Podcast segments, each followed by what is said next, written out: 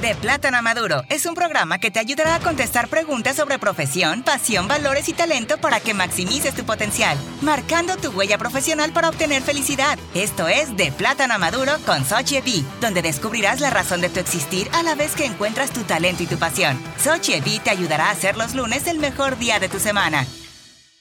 Muy buenos días, tarde, noche, donde nos estén escuchando. Gracias por estar con, con, nosotros nuevamente aquí de Plátanos a Maduro. Y hoy día tengo un invitado que lo conozco desde que antes que él naciera. lo, lo, conozco muy, muy bien y lo admiro mucho y, y estoy súper orgullosa de todos sus logros y por eso eh, Estoy bendecida que lo tenemos en este espacio ahora aquí en Plátanos Maduro y sin más ni menos lo vamos a, presentar al señor, al coach Cárdenas. ¿Cómo vamos? Buenas noches. ¿Qué tal todo el público oyente? Coach Cárdenas, díganos, buenas, este, uh, ¿de dónde está para que lo, nuestros eh, escuchantes sepan de dónde, de dónde lo estoy entrevistando hoy? Bueno, actualmente estoy, eh, resido en Bucaramanga, eh, Colombia. Es una ciudad al norte de, de, Colombia. ¿Y cuánto tiempo lleva ya ahí en Bucaramanga? Ya, ya vamos a cumplir siete años de estar aquí en Colombia, radicado en Bucaramanga siempre. Y Ave María, pues que no se le, no se le ese acento. No, todavía no, se nos pega el que más pues. Eh, eh, el, el Nica, el pinolero, ese mentira de, de, perderse, ¿no? Entonces, mire. Se marca. Sí, este coach, cuéntenos a, este, sobre, eh, sobre usted. Quiero que, que, lo conozca muy bien nuestro, nuestro oyente. ¿Usted de dónde es? He nacido en, Nicaragua, Managua, Nicaragua, eh, de la 10 de junio. Muy orgulloso de mis raíces. Un poquito de mí, pues le cuento, tuve la oportunidad de viajar al extranjero. Voy a, contar un poco de lo que fue mi vida y, y, hasta el momento donde estoy, porque creo que todo va unido desde, desde, un, desde una pasión, desde un inicio.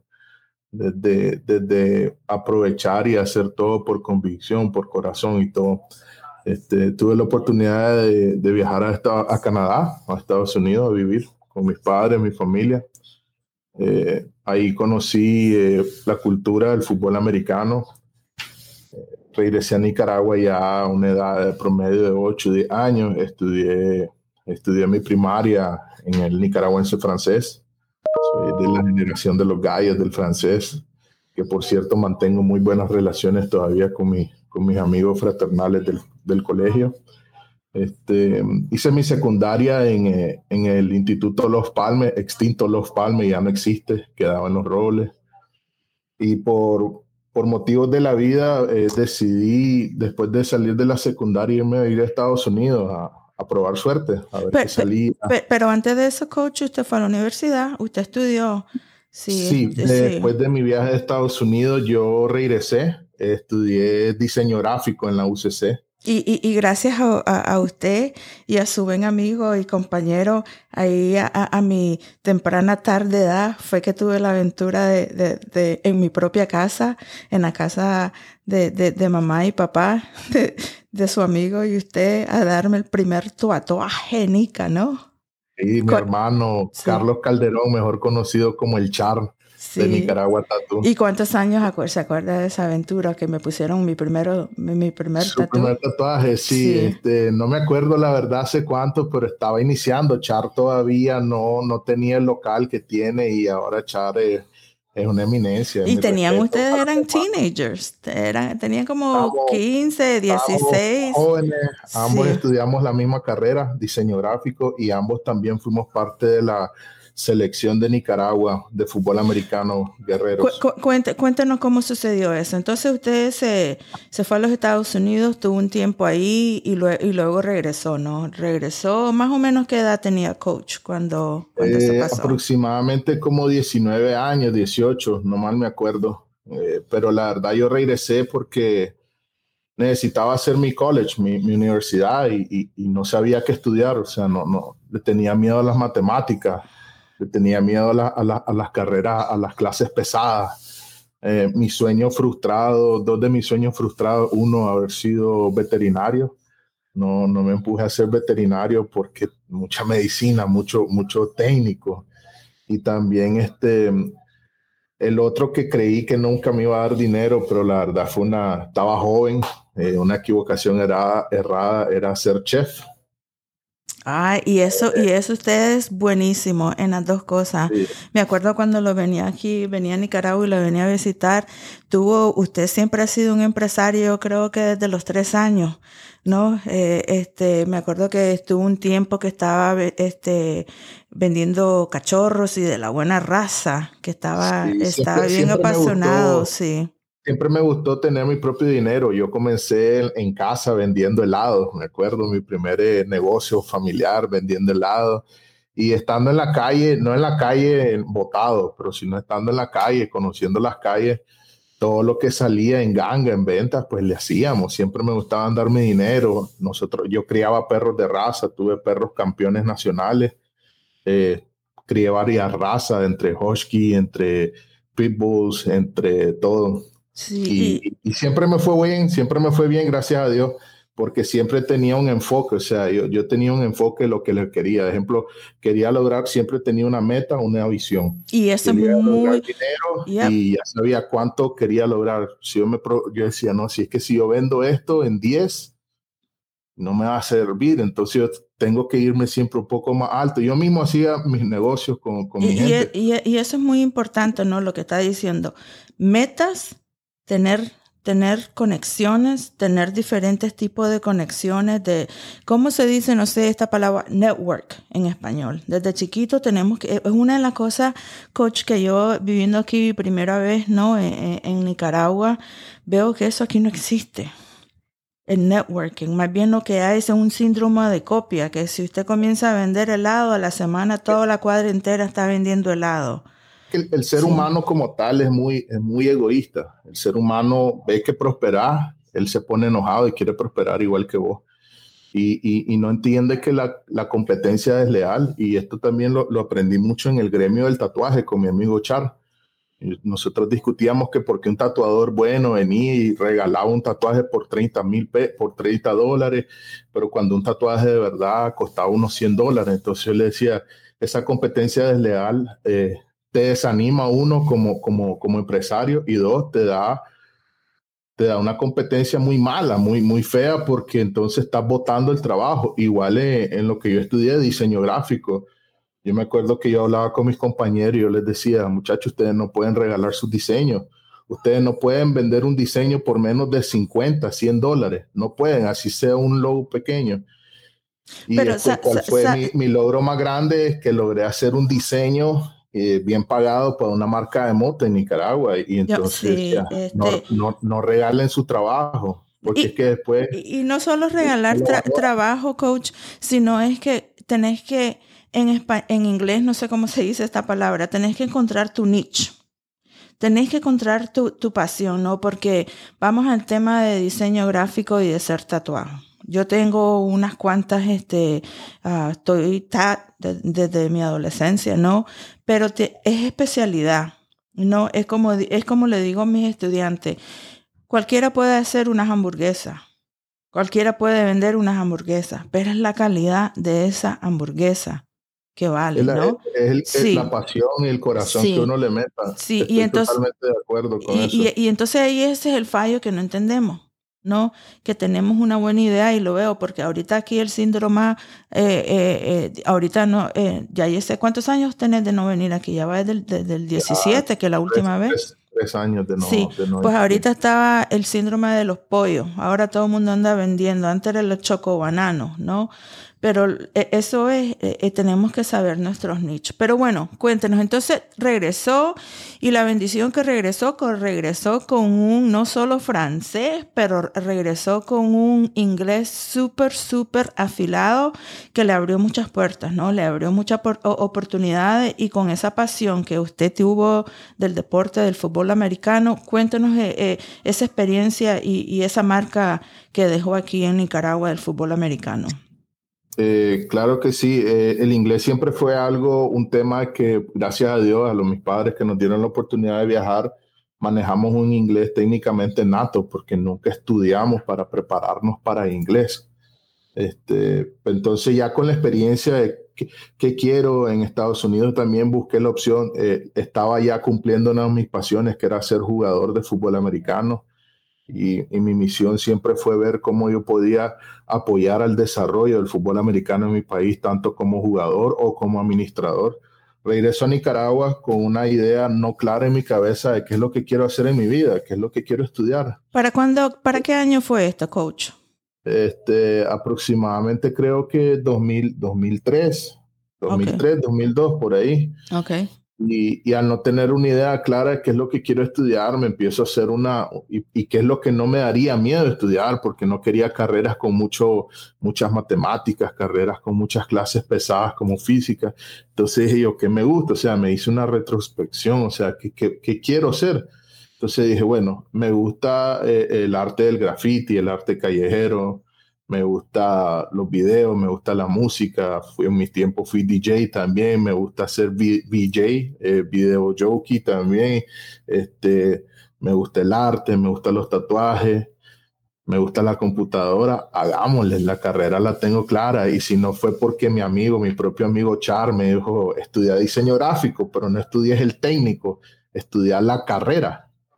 Y dije yo, deja explicarme qué es eso. Y ya me empezó a explicar y me enseñaba los programas de diseño, Char, y yo le decía, yo tengo eso, si yo, yo, yo, yo hacía todos mis negocios, yo hacía mis presentaciones en Word, en esto, en PowerPoint, yo vendía mis productos con ese material.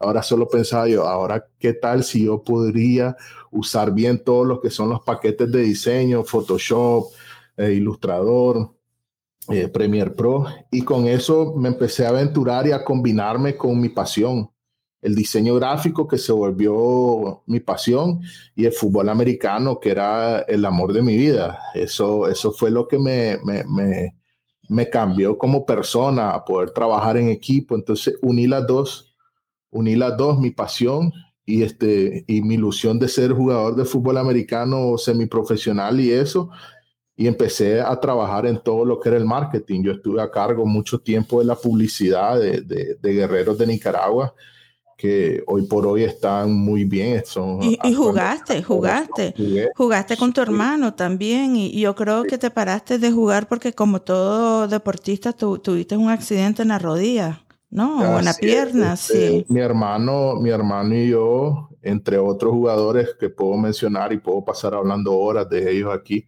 somos fundadores del fútbol americano en Nicaragua. Este, mi número siempre fue el, 69, mejor conocido como Chamú en Nicaragua, y mi hermano el Commander, el 66. Este, sí jugué, fui 17 años parte de la, la que formábamos la selección de Nicaragua, en la cual representamos a Nicaragua y llegamos campeonatos centroamericanos muchas veces, campeonatos nacionales y, me encanta, me, me, lo que estando yo viviendo fuera de Nicaragua, ¿no? Y compartiendo eso, esos relatos cuando venía yo aquí a visitar y que iban a, a Guatemala, a Honduras y, y cómo se le ingenuaban para conseguir los buses y los uniformes. Era eh, eh, eh, increíble. Yo quisiera que en ese entonces hubiera habido TikTok y todo eso para relatar todas esas aventuras, como lo, lo, los uniformes y los materiales y, y los equipment eh, que los equipos que, que, ustedes usaban y así, y así jugaban y así iban al exterior a jugar. Sí, eh, cuando nosotros empezamos hace 20 y pégale años, no, ni siquiera equipamientos teníamos. Y esa, es la historia de la parte deportiva de Guerrero, es otra historia muy, muy linda, muchos recuerdos. Eh, como dice usted, iniciamos con garra y, y y, este, y nos costó mucho llegar hasta donde hoy está posicionado el fútbol americano en Nicaragua, ¿verdad? Y entonces luego de, que pasó eso, eh, la vida sucedió y cómo consiguió, uh, cómo es que, cuéntanos que llegó a Colombia. Listo. Eh, le voy a contar y voy a hacer el enlace de lo que es la parte de, de diseño gráfico con el deporte.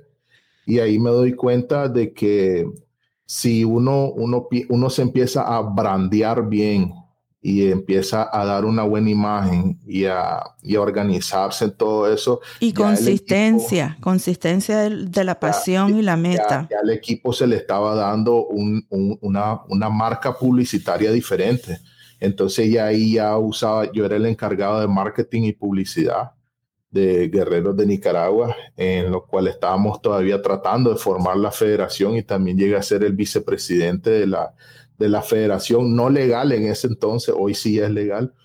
Y, empecé a dar, a, abarcar esa área del marketing y publicidad del equipo y ahí entendí de que uno, sea cual sea la empresa que tenga, desde muy pequeña que sea la empresa hasta la muy multinacional, multitransnacional y todo, un buen mercadeo, un buen branding, marca, y eso te le va a elevar el nivel a tu, a tu, a tu mercado. Este, si por ejemplo vos querés vender, así sea como mencionaba hace poco, choco banano, pero si usted se proyecta y tiene una visión de llegar a ser la fábrica de choco banano, y usted dice, uy, voy a meterle crán, a hacer un logo, a decir los choco bananos Nica, un eslogan, el mejor choco banano del país. Cuando vaya a vender, me voy a dar a hacer mis camisitas, esto, y va pensando en el branding, la gente también le va dando más seriedad y usted le va dando más valor agregado a su empresa con ese balance de que encuentro el valor agregado de eso. Eh, y ya estoy en la etapa que tengo que trabajar porque tengo mis necesidades como joven, me gustaba el jangueo, la fiesta, y yo no podía andar sin dinero, este, me daba pena pedirle a mis padres y todo eso.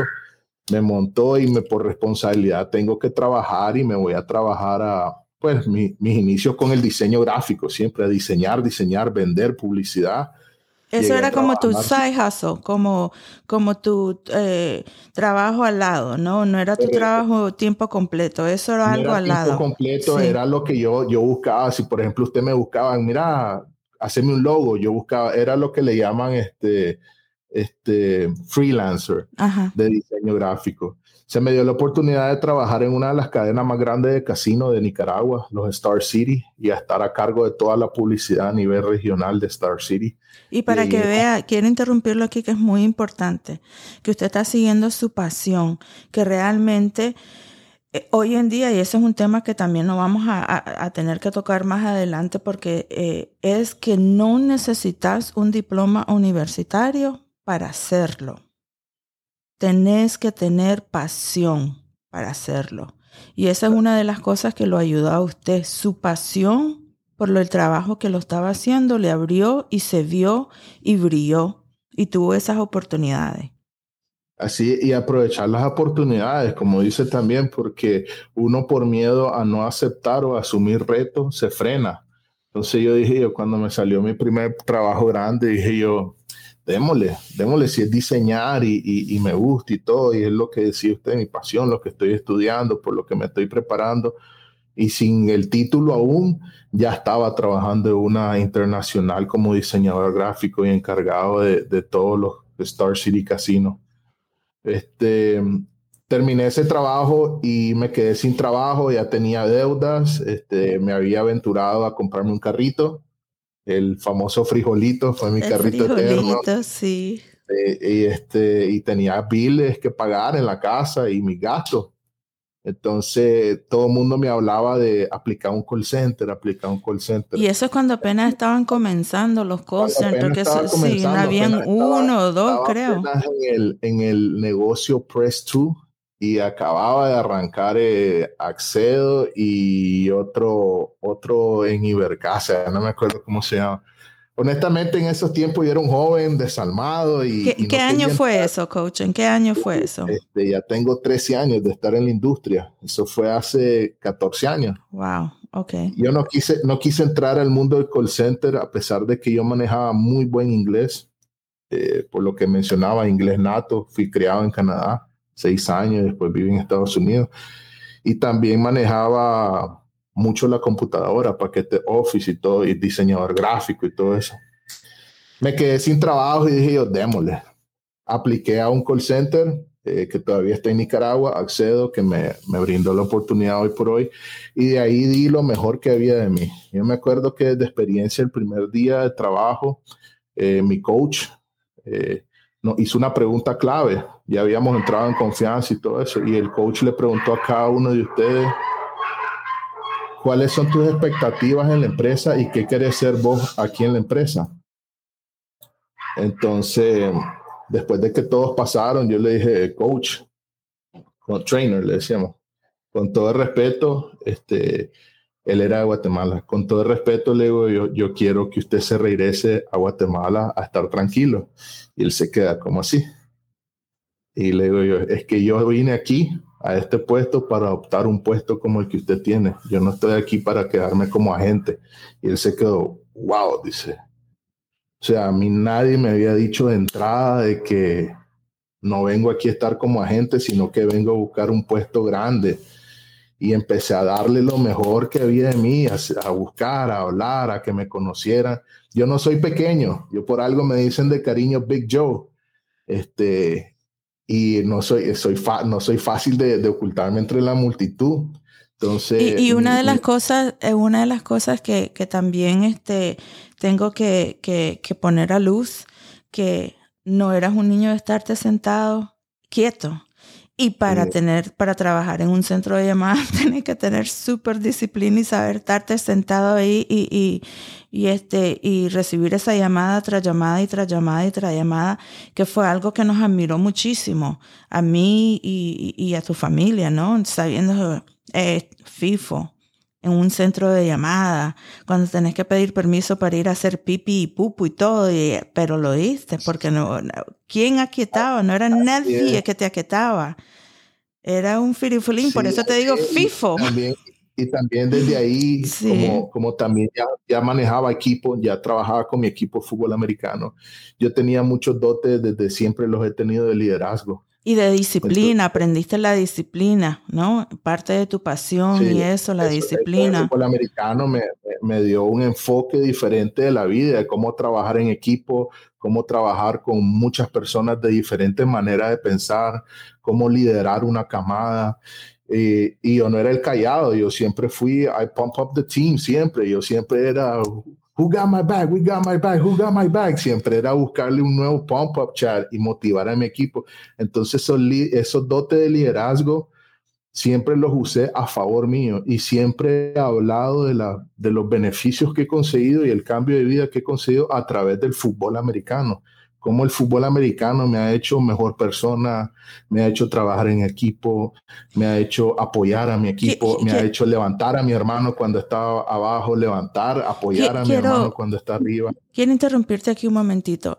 Esto es, eh, coach, lo que yo quiero y es una de las cosas aquí como docente que, que veo que no sabemos, eh, una de las cosas que, que no, no sé por qué ven el deporte aquí como pobreza, que solo los pobres, ¿no? Solo en lugares rurales, las escuelas públicas, veo mis estudiantes en escuelas públicas que, que me invitan a, a, a ver béisbol, a ver básquetbol.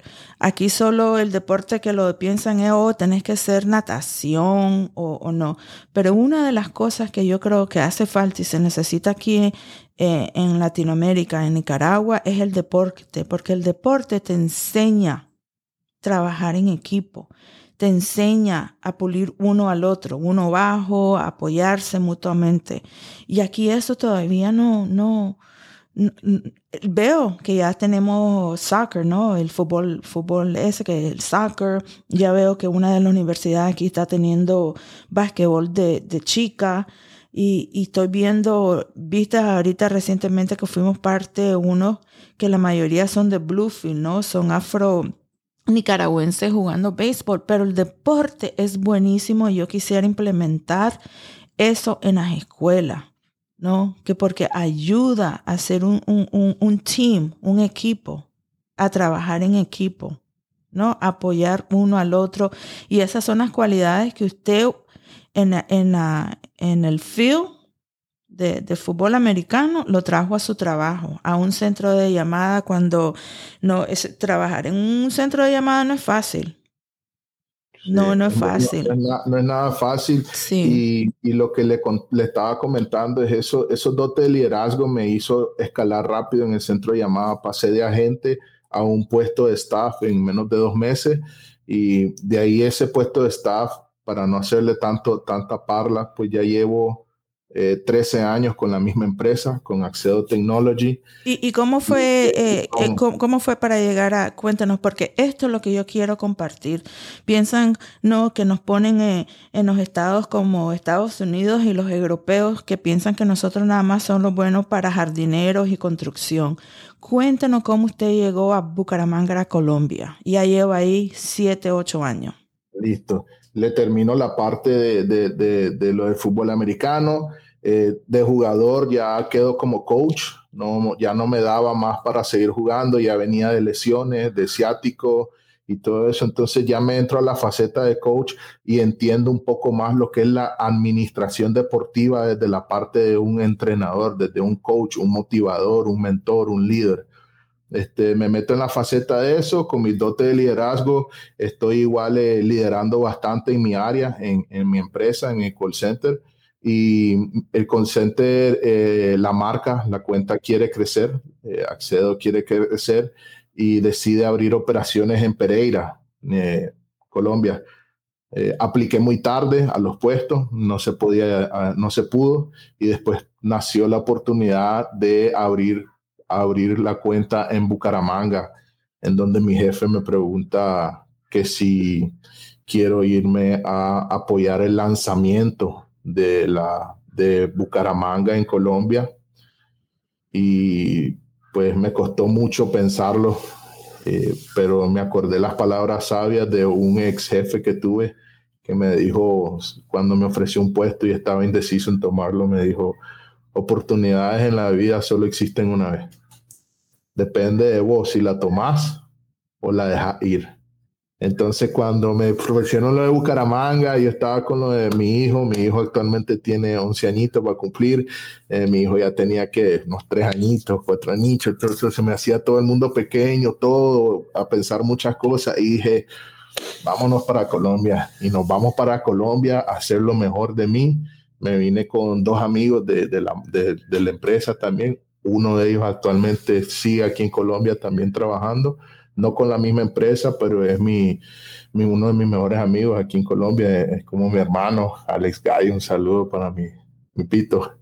Entonces nos venimos para Colombia y en Colombia, tía, le cuento, ya llevamos siete años siete años aquí creciendo también eh, con la empresa. mira, ya nos quedan unos minutitos más, pero lo más lindo que ha hecho, no solo de seguir tú ah, creciendo profesionalmente, humanamente, como padre, ¿qué llegaste a hacer y qué estás haciendo ahora aparte de, trabajar en, en, Bucaramanga? Quiero que esa parte la, tenemos que contarla, tenemos que compartirla. Este, seguí mi pasión, seguí mi pasión y mi amor por el fútbol americano decido, eh, decido abrir el primer proyecto de fútbol americano en mi ciudad, en Santander.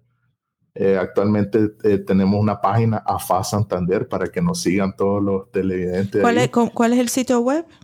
AFAS, Santander, Santander-fútbol. ¿Y cómo se escribe Santander? ¿Lo puedes deletrear? S-A-N-T-A-N DER Santander-fútbol en inglés F-W-T-B-A-W-L. Abrimos, abrimos eh, fútbol en Santander. Me presento ante la federación y quedo seleccionado como el vicepresidente de la federación en ese entonces. Este, y para no hacerle largo los méritos y echarme tantas flores, actualmente soy el presidente de mi organización de AFA Santander soy el vicepresidente de la Federación en Formación de Colombia, FECOFA, y soy el director regional para Sudamérica de la WFA Colombia, que es la Women Football Alliance, que es el fútbol americano femenino a nivel internacional, head coach de la selección femenina, assistant coach de la selección masculina de la línea ofensiva y soy el head coach aquí en mi, en mi ciudad viviendo siempre mi pasión y una pasión muy cara porque si, si supiera, pues todas las ciudades están en diferentes lados, pero estoy siguiendo lo que mi corazón dice, mi pasión y mi amor al deporte y, apoyando todo desde, desde, el branding y el marketing con el diseño. Y fuiste y, algo muy importante, que no hay edad para regresar a la escuela. Regresaste a la escuela ¿Y qué, qué hiciste? Regresé, regresé a la escuela y saqué, saqué, he sacado ya siete cursos especiales para profesionalizarme en el deporte, en administración deportiva y, y prácticamente estoy más, estoy más, y saqué también un, un, un programa para coaching profesional de fútbol americano.